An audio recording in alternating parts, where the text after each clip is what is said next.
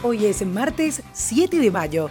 Esto es El Franco Informador, tu mejor opción para estar al día con las noticias, de manera fresca, ágil y divertida, en menos de 10 minutos y sobre la marcha. Soy Soledad Franco. Allá vamos. Spotify está cada vez más ligado a los podcasts, pero algo que carece la compañía es una forma de recomendar podcasts a sus audiencias. Según The Verge, eso podría estar cambiando. Se trata de una nueva función llamada Your Daily Drive, lo que sugiere que Spotify quiere asegurar un lugar en tu viaje diario. Este año, la compañía de streaming planea gastar 500 millones de dólares en adquisiciones relacionadas con esta industria. Y hasta ahora ya compró las redes de podcast Gimlet Media y Parcast, así como la plataforma de hosting y creación Anchor.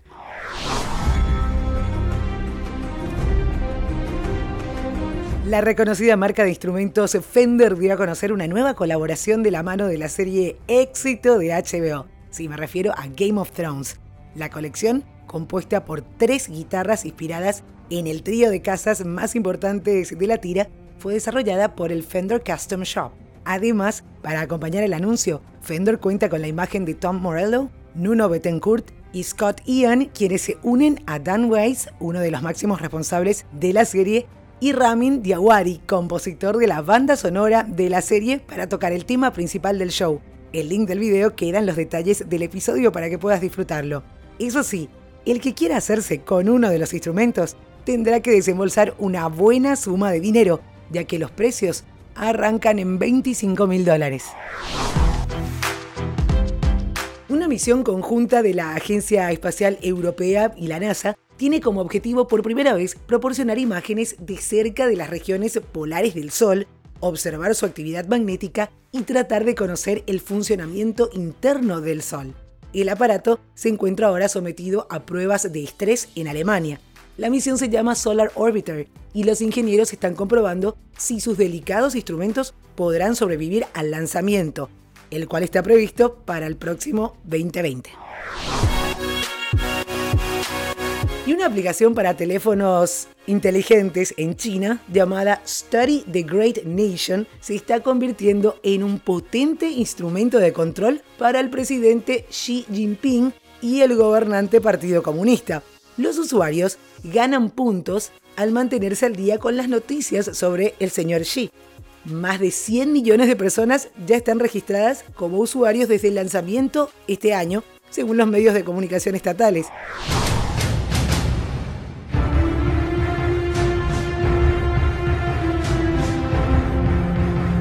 Faltan siete meses para el estreno de la próxima película de la saga Terminator. Y mientras esperamos el lanzamiento del primer tráiler, hay que conformarse con algunas imágenes oficiales. Hoy podemos ver a seis nuevas personas en fotos centradas con los protagonistas de la aventura de la franquicia creada por James Cameron. Arnold Schwarzenegger, Linda Hamilton, Natalia Reyes, Diego Boneta, Gabriel Luna y Mackenzie Davis dan vida a los personajes principales de Destino Oscuro. Spin-off, el medio digital publica algunas imágenes y te dejo el link en los detalles del episodio. El que ya tiene trailer es el documental de Liam Gallagher. Altitude Films dio a conocer el primer tráiler de As It Was, el documental que registra los primeros pasos del cantante en su nueva etapa musical como solista, pasando de las alturas vertiginosas de sus años de Champagne Supernova junto a Oasis a vivir al límite, excluido y perdido en el desierto musical con bebidas alcohólicas y además amargas batallas legales. Liam Gallagher, As It Was, se estrenará en el Reino Unido e Irlanda el 7 de junio, aunque todavía se desconoce en qué fecha será presentado en el resto del mundo. También el link en los detalles del episodio en francoinformador.com. Evitar la burocracia en decisiones judiciales es el objetivo.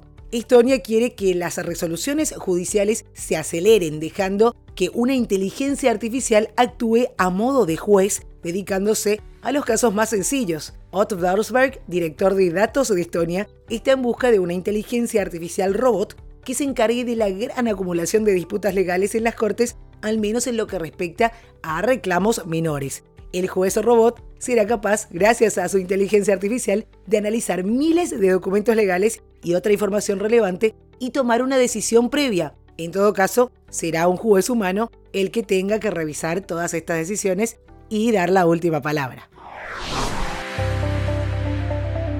Los conductores de Uber y Lyft en al menos ocho ciudades de Estados Unidos están planeando ir a huelga y dejar de realizar viajes este 8 de mayo. Esto en protesta por su paga.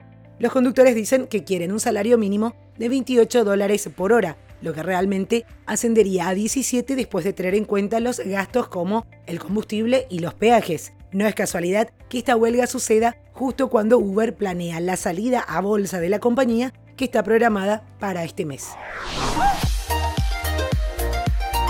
Del 24 de julio al 9 de agosto de 2020 se realizarán los Juegos Olímpicos de Tokio. Si bien falta poco más de un año para este mega evento deportivo, los organizadores dieron a conocer los precios de las entradas para las distintas especialidades.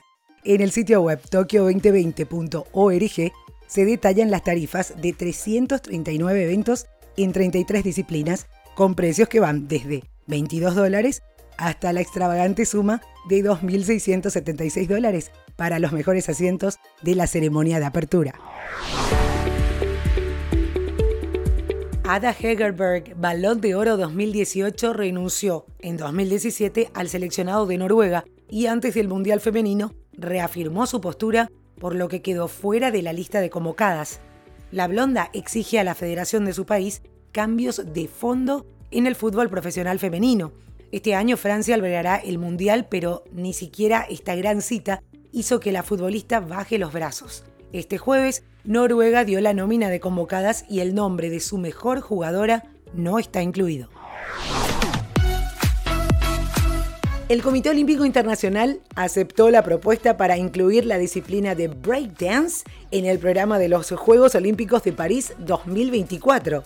Thomas Bach presidente del organismo, manifestó que junto a las otras tres prácticas beneficiadas, que son escalada deportiva, skateboarding y surf, permitirá hacer que los Juegos Olímpicos resulten más atractivos para el público juvenil. Después de dos discos como solistas, el cantante Tom Chaplin y Tim Bryce Oxley, compositor y pianista de King respectivamente, se juntaron para revisar canciones que tenían y nació la idea de grabar algo juntos otra vez. A ellos se unieron el baterista Richard Hughes y el bajista Jesse Quinn, quien anunció en 2013 su separación definitiva, tras publicar cinco discos. Hoy están de regreso y se espera que el nuevo álbum vea la luz a finales de este año.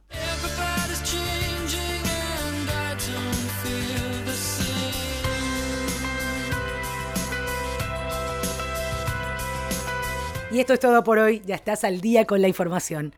No olvides que podés seguirnos en las redes sociales, arroba francoinforma en Twitter, Franco Informador en Facebook e Instagram. El Franco Informador está en todas las plataformas, o las principales al menos, de podcast. Y la página web habilitada siempre, www.francoinformador.com para revisar los links de cualquiera de los episodios. Y esto es todo por hoy, ya estás al día con la información. Para profundizar en cualquiera de los temas en cada uno de los episodios tenés los links en francoinformador.com, la página web del podcast. Seguinos también en las redes sociales, arroba francoinforma en Twitter, francoinformador en Facebook e Instagram. Y recomendanos, que es la mejor manera de seguir creciendo. Hasta cada momento.